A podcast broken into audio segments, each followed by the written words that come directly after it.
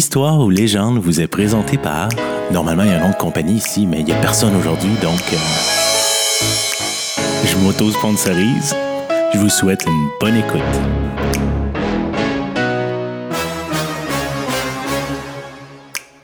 L'incendie de Capcha. Il y a un peu plus de 70 ans, Capcha, une petite ville de la Gaspésie, fut ravagée par un incendie monstre. Une cinquantaine de maisons rasées, laissant plus que des cendres, des souvenirs et des histoires. Le 5 juillet 1951, vers 8 heures ce matin-là, un brasier s'est déclaré dans le petit village gaspésien. En quelques heures, les flammes se sont propagées à des dizaines de maisons, des commerces majoritairement faits de bois, puis isolés au Brancy. Heureusement, tous les occupants des résidences détruites s'en sont sortis indemnes, excepté pour une personne. Quelques bâtiments ont résisté au feu, trois en tout. Une maison sur le coin de la rue de l'Église, un autre sur la rue Notre-Dame et un entrepôt sur la rue des Saules. À l'époque, le village ne pouvait pas compter sur un service d'incendie. Ils ont dû gérer l'incendie à l'aide des personnes présentes. 300 volontaires. Une dame se souvient d'un miracle survenu pendant la catastrophe. Le curé avait demandé euh, aux volontaires de se diriger vers un petit ruisseau près de l'incendie. Le curé se nommait l'abbé Provost. Les volontaires se dirigent vers le ruisseau. À leur arrivée, les paroissiens, les résidents ont eu toute une surprise. Le ruisseau coulait à flot, un débit inhabituel et salvateur. On parle d'un ruisseau, là, pas une rivière. Pour un gros débit, euh, ça prend quand même un miracle.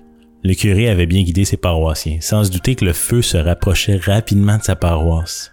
C'est le son d'une cloche qui a attiré l'attention du curé et des volontaires à la base de l'église, où ils ont pu remarquer que toutes les entrées étaient euh, sous le brasier infernal. Mais la cloche qui avait sonné, c'était pas un hasard. Une femme s'était réfugiée à l'intérieur de l'église avec son bébé parce que sa maison avait été ravagée par les flammes au tout début de l'incendie. Donc, pour se mettre un minimum confortable pendant cette catastrophe-là, elle avait amené son bébé à l'église, se disant être en sécurité. Mais euh, malheureusement, les flammes l'ont suivi jusqu'à l'église. Les seules portes de secours possibles, c'était ceux qui étaient derrière le brasier. Donc, euh, la dame dans l'église a décidé de se diriger vers le sommet de l'église, où il n'y avait aucune flamme, et a frappé sur la cloche, ce qui avait attiré l'attention du curé et de quelques volontaires. En bas de l'église, les villageois euh, et le curé sont en train de se demander euh, qu'est-ce qu'on fait, comment qu'on va aider la dame? Puis le temps qu'ils réfléchissent à une solution, ils entendent plus juste une cloche. Ils entendent un bébé pleurer. Le bébé il pleure pas très très longtemps parce que par-dessus les cris et les pleurs de cet enfant-là, ils entendent la mère chanter une mélodie vraiment douce pour réconforter son enfant.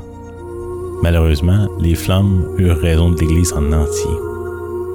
Avec l'aide des volontaires, des pompiers des villes voisines, mais surtout avec l'aide d'une forte pluie qui s'abattait sur la ville au moment même où les flammes consumaient le clocher de l'église, le brasier fut maîtrisé.